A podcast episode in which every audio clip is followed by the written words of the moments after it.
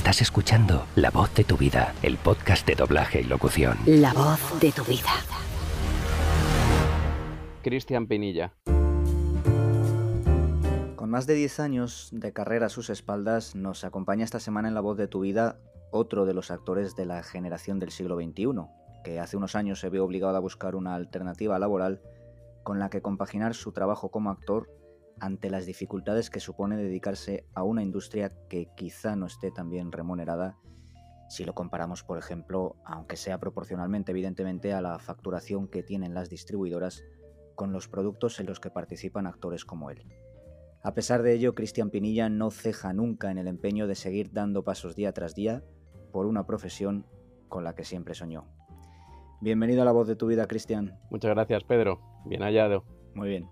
Bueno, en tu caso, Cristian, me pasa al contrario que con las demás entrevistas. Yo he tenido la suerte de hacerme amigo de muchos actores y actrices a los que he ido entrevistando, Mm. pero contigo ha sido al revés. Primero nos hemos hecho amigos y luego nos hemos juntado aquí. O sea que para el que no te conozca, cuéntale quién es Cristian Pinilla. Pues Cristian Pinilla es un madrileño de 40 tacos, amante del cine, apasionado del cine y todo lo que conlleva el arte, que pues un día ya le gustaba tanto el cine y, toda la industria que quiso dedicarse a ello, a algo del cine, pero con, con la timidez de, de no querer ponerse delante de una cámara en un escenario de teatro, ni nada relacionado por, por lo, por lo que te decía, por timidez, y que tiró por, por la rama del doblaje.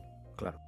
¿Y en qué momento lo decides? ¿Te acuerdas de cómo fue aquello, Cristian? Sí, perfectamente. Yo tengo un amigo, mi amigo José, que me, vamos, me introdujo plenamente en el cine de, calidad, de buena calidad, con, con, 15 años y recuerdo perfectamente que me dejó la película de, del Cabo del Miedo, año 1997, y entonces, pues como te decía ya, una vez ya que fui descubriendo todo el cine y demás, quería dedicarme a todo aquello, y claro, con 15 años y desconocimiento, que en aquella época no había internet, o, o no, no era tan fácil navegar y demás, dices, bueno, pues aquí hay un actor americano que tiene una voz española, aquí algo pasa, ¿no?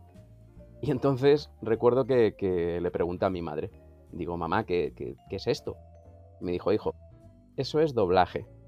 Y me parece que tienes que saber cantar para dedicarte a ello. Y entonces ya lo descarté. Pero me llamó mucho la atención. Y entonces, pues años después, bastantes años después, cuando ya estás como queriendo buscar tu, tu rumbo, ¿no? Eh, bueno, pues varios proyectos se me chafaron y entras en, en, Me recuerdo que me encerré como tres o cuatro días en mi habitación Hmm. porque ya mi padre me dijo, o sea, o estudias o trabajas o haces algo. Y en ese autoconocimiento de, de, de estar entre la espada y la pared, eh, pues fue donde dije, digo, eh, yo me tengo que dedicar a algo que me guste. Lo he intentado con varias cosas, no han podido ser.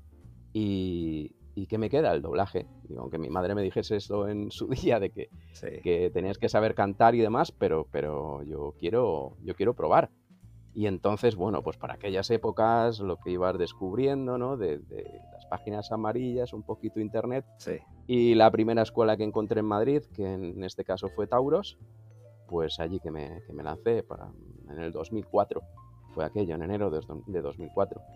Pues estupendo. Me parece curioso que me hables de la película Al Cabo del Miedo, que me cuentas que fue una de tus primeras eh, eh, admiraciones por las voces. Mm. Claro, estamos hablando de Ricardo Solans, Arsenio Corsellas, o sea que el doblaje te entró en el corazón a lo grande, vamos. Sí, porque además en aquella época, o sea, ya a partir de esa película sucedieron dos cosas. Que la voz de Robert De Niro en español, en este caso, o sea, el, el grandísimo Ricardo Solans, y el actor Robert De Niro eh, se hicieron mis favoritos. Claro. Y todo el descubrimiento de después, de ir viendo pelis de Robert De Niro y que la voz era siempre la misma, la de Ricardo Solans, que en aquella época yo no sabía ni cómo se llamaba este hombre, Claro. claro, pues fue eh, con un grande. O sea, yo me enamoré del doblaje con un grande y que a día de hoy, por supuesto, es mi favorito. No, es un actor magnífico. Mm. Oye, Cristian, eh, me hablabas de la escuela Taurus. ¿Cómo es tu llegada a la escuela y cómo, son esas, cómo es esa formación para ti?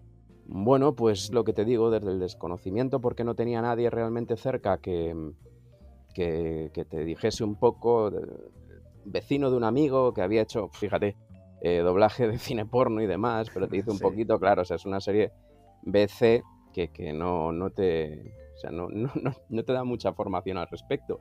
Con lo cual tú llegas allí desde cero claro. y bueno, pues vas doblando pelis de antiguas, de pelis ya hechas y nada, y estuve como un par de años y en dos años ya nos empezaron a dar direcciones de, de estudios, ¿vale? Para ir como oyentes y tal.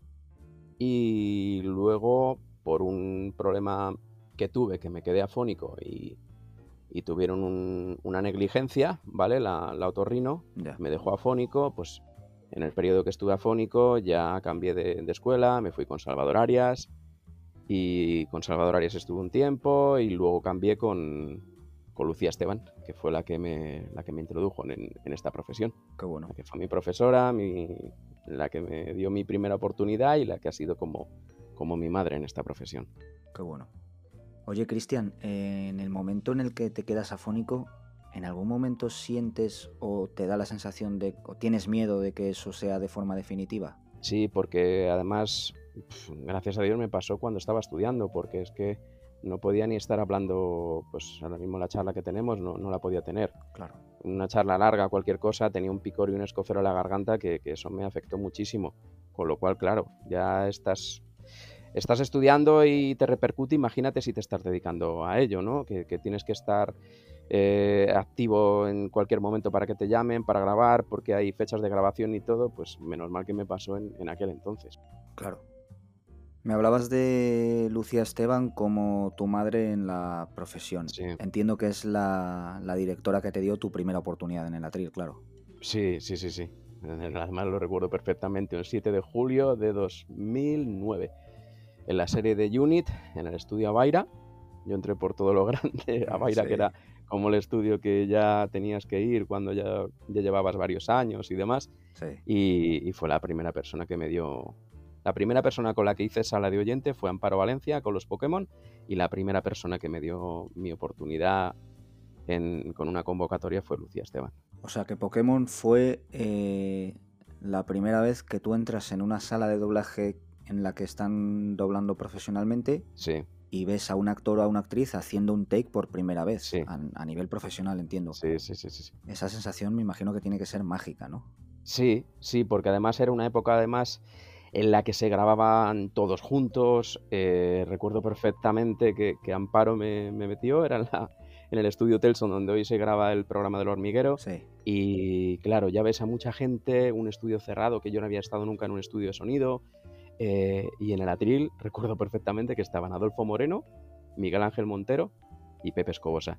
Y les ves cómo, cómo se van sincronizando, cómo uno se adelanta, le deja pasar al otro, se calla. Eso era magia, eso era como una orquesta. Claro, la primera vez que lo ves, flipas, se alucinas. Yo estaba... Al principio me... Cuando nos dijeron de ir a los estudios y demás, yo creía que me iba a crear como un poco de de rabieta porque no estás preparado y eso te va a crear una ansiedad porque quieres, pero que va, que va, que va. Yo de oyente he disfrutado muchísimo. De hecho, he doblado hasta jornadas de, mañana y tarde y he visto a grandísimos actores, pues, que decirte, como Julio Núñez, Fíjate. como Gloria Núñez, como Eduardo Moreno y, y otros tantísimos, claro. Maravilloso. Eso que me cuentas de ir a la primera sesión de doblaje o a tus primeras salas como oyente y que mm. ves que los demás son, eh, son grandísimos actores y tú no estás preparado, me recuerda a las primeras veces que vas al gimnasio, que ves a los demás que levantan 30 kilos, que están todos ya definidos y que parece que tú estás ahí como que te sientes observado, pero al final esto debe de ser una competición contra uno mismo, ¿no? Es decir, yo me tengo que preparar y me tengo que fijar en mí mismo, aprender de los demás, pero al final eh, la carrera la tengo que hacer conmigo mismo, ¿no? Sin duda, sin duda. Por eso te decía que al principio es justo la, comparativa que tú has hecho, ¿no? O sea, como decir, yo quiero tener este cuerpo en tres meses. Claro. Pero, y, crees que te va a crear una frustración de, de no poder hacerlo en ese momento. Pero claro, estás viendo una cosa que te gusta muchísimo que hay gente profesional que lo está haciendo y lo que te hace es eh, picarte a, tener que, darle más caña en casa, a querer más horas de, de sala de, oyente antes cuando se podía, claro. O sea, yo te estoy hablando hace muchos años cuando afortunadamente se podía. Yo he vivido esa, esa última época, por así decir. Y, te incentiva a darle mucha más caña para estar ahí, para estar ahí con, ellos. Y además a mí me acogieron muy bien. Eh, luego, claro, con los años han sido mis compañeros, mis amigos. Y, ese recibimiento nunca se olvida. es maravilloso. Yo lo recuerdo con muchísimo cariño esa etapa. Qué bueno. Oye, de Adolfo Moreno, Pepe Escobosa y Miguel Ángel Montero al primer take de Cristian Pinilla. ¿Recuerdas cómo es ese primer take? Me contabas que era la serie de Unit, sí. pero ¿recuerdas la sensación? Sí, sí, sí, porque además eh, hice varias cosas. Recuerdo que, hicimos unos varios. Estaban, estamos en el atril Javi Martínez, Julián Rodríguez, no sé, eh, Juan Carlos. Eh, ¿Quién más? ¿Quién más? Miguel Campos, o sea, hicimos como unos varios, ¿vale? Al principio de ambientes y demás, y luego pues yo ya tenía mis personajitos con, con mis frases y recuerdo, vamos, estar temblando más verde que una lechuga y las canillas temblándome como, como las de Elvis Presley, vamos. Y, recuerdo además esa misma, esa misma convocatoria que llamaron a Pello porque tuvo que repetir una cosa para hacer un retake y vino en el acto y claro, escuchas lo tuyo, que yo tenía unos takes con, con él, escuchas lo tuyo súper bajito, sin, sin proyección ni nada, y viene él y y dices, madre mía, lo que es esto. Entonces, sí, lo recuerdo, lo recuerdo perfectamente, pero eso, o sea, muy verde y, y con muchísimos nervios. Mucha ilusión, pero muchos nervios. Oye, ¿y en qué momento tu vida da ese giro, Cristian, y te ves obligado a buscar otro trabajo para compaginarlo con el doblaje? Pues me sucedieron dos cosas personales y profesionales eh, que me forzaron a ello, claro. Lo primero, pues la muerte de mi padre en ese momento. Yo me tuve que hacer caso, eh, cargo perdón, de, mi casa y dio la casualidad que en, 2017, que fue cuando falleció mi padre, estábamos en plena huelga. En plena huelga en Madrid. Entonces, claro, pues ahí tienes que, no estás, no estás trayendo dinero a casa del doblaje, tienes que buscarte otra cosa. Lo que ya te lleva a la comodidad de tener otro trabajo y pues generarte, digamos, dos jornadas. La, de, la jornada en este caso que yo siempre he tenido por la tarde con el otro trabajo y por las mañanas dedicarlo al doblaje. Claro. A día de hoy estoy en otra campaña y bueno, me da más flexibilidad para poder compaginar y también puedo hacer doblaje por las tardes, pero, pero es lo que me llevó en ese momento y, lo que a día de hoy, si algún día cambia, pues estoy con, los dos trabajos. Claro.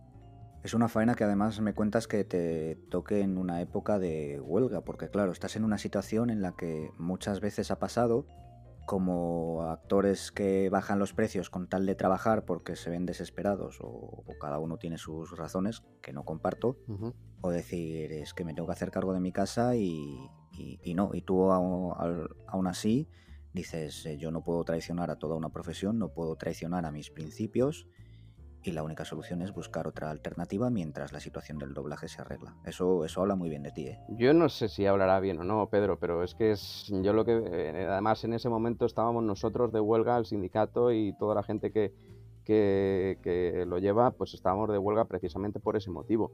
Entonces, si yo en ese momento bajo precios o me voy a, a lo contrario justo de, mis principios, pues ahí así que no hubiese sido justo. O sea, yo no, no soy ningún héroe ni mucho menos, pero la situación también que tenía en casa me forzó a, lo otro. Claro. Que quizás en otro tiempo lo tendría que haber hecho también, porque al principio, bueno, a ver, mi situación, yo lo hablaba con, con dos compañeros que más o menos entramos en, en la misma época, ¿no? Con, con Adrián Viador y con Rodri Martín. O sea, nosotros entramos en una época en la que Disney, que era, digamos, la también por, por nuestra cuerda y demás, lo, que más, la que más trabajo nos daba, pues quería quitarse un poco de las voces de siempre. O sea, quería sangre fresca, ¿no? Voces nuevas. Y quizás te daban, yo en mi caso recuerdo de, a veces eh, agobiarme porque no estaba preparado. O sea, yo de hecho fue como un, como una entrada en la profesión distinta en la que todos los compañeros y por lo que vas escuchando siempre pues van haciendo ambientitos, personaje uno, tal. O sea, yo la segunda convocatoria que tengo es Esto, o sea, te digo que la primera fue en julio, Sí. llego en septiembre, me cogen una serie con Lucía Esteban de unos dibujos de, de Iron Man, ¿vale? Cuando son jovencitos, yo doblo a Roddy, War Machine, y tenía una media de veintitantos takes. Fíjate. En noviembre hago una prueba para Cougar Town, ¿vale? Llevando muy poquitos meses y me coge Disney. Entonces, sí, o sea, es un rodaje, pero al mismo tiempo tú no tienes el fuelle, o sea, lo que tú decías del gimnasio, ¿no? O sea, realmente te quieres comparar a, a un tío que ya tiene un cuerpo, un cuerpo formado después de muchos años, de una constancia, de, de- de una disciplina eh, en el gimnasio, y aquí estás haciendo takes y takes y takes cuando tú no tienes ese fuelle. Entonces te llega también una ansiedad que, que muchas veces no estás preparado, pero bueno, Claro. te llaman para ello, no vas a decir que no, por supuesto. Claro. Pero es lo que te digo, o sea, en esa etapa pues me tocó eso. Luego, pues dan muchos giros la vida. Mejor ya tú ya estás muy escuchado y quieren a otros. Entra gente nueva y te van apartando, pues por eso te digo, o sea, en ese momento, en esa situación, a mí me tocó esto. Quizás lo tendría que haber hecho antes o no, pero, pero fue en esa situación, justo cuando, cuando no me quedaron más, más narices que, que tirar por, por ese camino. Claro. Y con esto de compaginar un trabajo con otro, ¿en algún momento, Cristian, mm, se pierde la ilusión o, o- o en cambio eres de los que siempre encuentra fuerzas para, para seguir luchando sin descanso por aquello que, que te apasiona? Yo esto es lo que, te, lo que comentábamos en, la, en, en lo de las campanadas, ¿no? O sea, esta profesión te tiene que gustar y la tienes que amar porque es muy dura. Sí, es muy dura, es una, una manera de, de- de vida y de trabajo muy diferente al resto.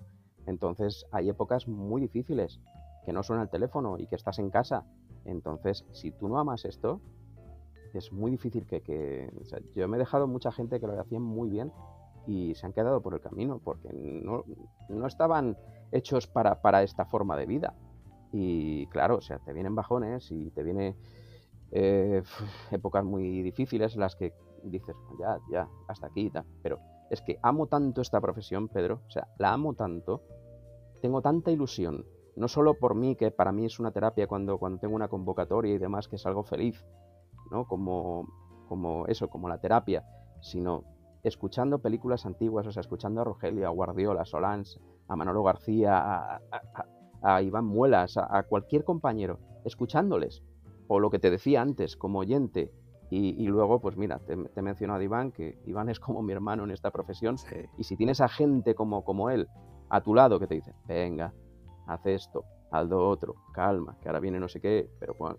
Entonces tienes a alguien que te da una palmadita en la espalda cuando te la tiene que dar, para bien y no para bien y para mal, sino para decirte las cosas como son, sí. pues oye, eso quieras o no, también ayuda muchísimo. Pero dejar esto, a, a lo mejor llegan circunstancias en las que dices, bueno, pues se tiene que dejar, pero uf, es muy difícil porque esto, esto es mi vida, Pedro. Claro. El doblaje es mi vida. Fantástico. Oye, Cristian, eh, desde que pasó todo esto que me comentabas, eh, se van a cumplir ahora cinco años, 2022. Mm. Eh, ¿Tienes expectativas a medio o corto plazo de que puedas volver a dedicarte en exclusiva al doblaje? No lo sé, pero te digo una cosa y... pues, o sea, en parte también es... es- o sea, esto... eh, o sea, es tan difícil que, no todos los personajes te van, no todos los géneros te van y, y bueno, hay cosas que se te escapan un poco a no ser que seas súper versátil y se te dé bien todo y tengas nervios de acero y pero también influye un poco en mí, ¿no? El, ir con directores nuevos y no ponerte nervioso, el afrontar las cosas de otra manera, el, el intentar trabajar lo máximo posible, pues ahora con un niño, que, que tengo un niño de un año y medio, con el otro trabajo, obviamente no tienes todo el tiempo, pero sí las horas que tengas libres, dedicárselo a esto, porque esto es, o sea, es no, no es decir lo hago un día y ya está, o sea, como un trabajo que vas y ya es- no, no, no, esto tienes que trabajar en casa, te tienes que escuchar muchísimo doblaje, muchísimo cine, darle mucha caña y hay gente que le cuesta más y gente que le cuesta menos. Y entonces yo espero estar eh, lo máximo, vamos, con la máxima preparación de, de todo en general para, para poder llegar a, a dedicarme plenamente solo al doblaje. ¿Que llegará? No lo sé, ojalá. Pero vamos, por ilusión y por ganas, no, no, que no sea. Está claro. Oye, de todos los compañeros con los que has compartido sala, de todos los directores eh, que te han dado alguna vez una oportunidad, ¿hay alguien de todos ellos al que te gustaría mandarle un mensaje o, simplemente darle las gracias? Pues mira, hay directores y profesores y todo, claro, Lucía pues ha sido mi profesora y mi directora y le estaré eternamente agradecido, siempre, siempre. Hace poquito estuve hablando con ella que era su cumpleaños y, los mensajes que siempre tenemos el uno al otro es, de cariño, de respeto y, será siempre, eso por siempre. Em, profesores, pues no, sé, no, te he hablado mucho, pero Salvador Arias para mí ha sido de las personas más especiales que he conocido, ¿no? Y allá en el cielo, pues un recuerdo y un agradecimiento siempre que, estará conmigo. Y, y, y, quién más, pues a quien te he dicho, a Iván. Iván es para mí un hermano. Hemos pasado muchísimas horas viendo cine, me ha inculcado muchísimos valores, muy buenos, muy buenos, mucha pasión, muchos consejos y, por supuesto que es, es eso, es mi hermano del doblaje y le estaré también eternamente agradecido. Lo que pasa que, claro, día a día pues nos vamos viendo, quedamos para cenar, para ver un partido de fútbol, para ir al cine, o sea, en eso ya lo tengo más presente, pero siempre le estaré agradecido por, por todo lo que me ha inculcado. Qué bueno. Oye, Cristian, para ir terminando, eh, con todo lo que has conseguido a lo largo de tu vida profesional, teniendo en cuenta también esas decisiones que has tenido que tomar muchas veces eh, obligado por la situación, ¿qué es aquello que te ha hecho sentir más orgulloso, Cristian? Orgulloso el dedicarme a una profesión que es maravillosa. Pedro, es que solo la gente que está adentro lo sabe lo sabe, la magia del atril, la magia de, sobre todo que he podido vivir una época en la que estaban todos los compañeros juntos, que sea, ahora por el virus y por todas las bandas y demás, la cosa se ha ido enfriando, ¿no? Que es lo que, lo que hablábamos en, la otra entrevista, pero bueno, eh, es que es algo tan especial, es que es algo tan especial, es que si te, me pongo a decirte momentos y cosas, es que ya es cosas mías de convocatorias, de personajes, de, de vivencias maravillosas y lo que te digo, o sea, es que estoy tan, tan encantado con esta profesión que ya no es solo lo mío, sino lo que he vivido, a quien he visto trabajar, lo que he disfrutado, los momentos de, celebración, de cenas, de, un montón de cosas. Es que, pues, es que es una profesión maravillosa, Pedro. Es que es, es que es una maravilla. Desde luego. Una profesión que es, que es, es una maravilla. Y si tuvieras que mojarte, Cristian, y te dijera que de todos esos momentos, de todas esas situaciones, que te quedaras con una, que destacaras una, o, la primera que se te viene a la cabeza, que muchas veces a veces es el corazón el que, el que manda esas sensaciones, ¿con qué te quedarías ahora mismo? ¿Con qué me quedaría? Uf, pues... una solo, te puedo decir dos. Venga. Te puedo decir dos. Estar en, en el atril con Iván estar compartiendo atril con él y, la, vez que estábamos grabando la, película de Le Mans 66, la de Christian Bale y Matt Damon, con Juan Logar, que pues me llamó mi mujer que, íbamos a ser papás. Entonces, Qué bueno. yo creo que me quedo con, con esas dos y el haber conocido, por supuesto, a, a Pedro Molina en persona y haber comido con él. Qué bueno. Oye, ahora que dices que, que fuiste papá, bueno, que eres papá o que te dieron la noticia, ¿cómo reaccionas en el momento en el que tu hijo te dice que quiere dedicarse a esto, que quiere ser actor de doblaje? ¿Lo ves venir? Pues sí, porque es un teatrero, o sea que lo veo venir totalmente. Este es un teatrero que, sí, sí, sí, se dedicará a algo parecido seguramente. Pues, hombre, no sabremos cómo estarán las cosas para aquel entonces, pero esperemos y confiemos en que estén bien.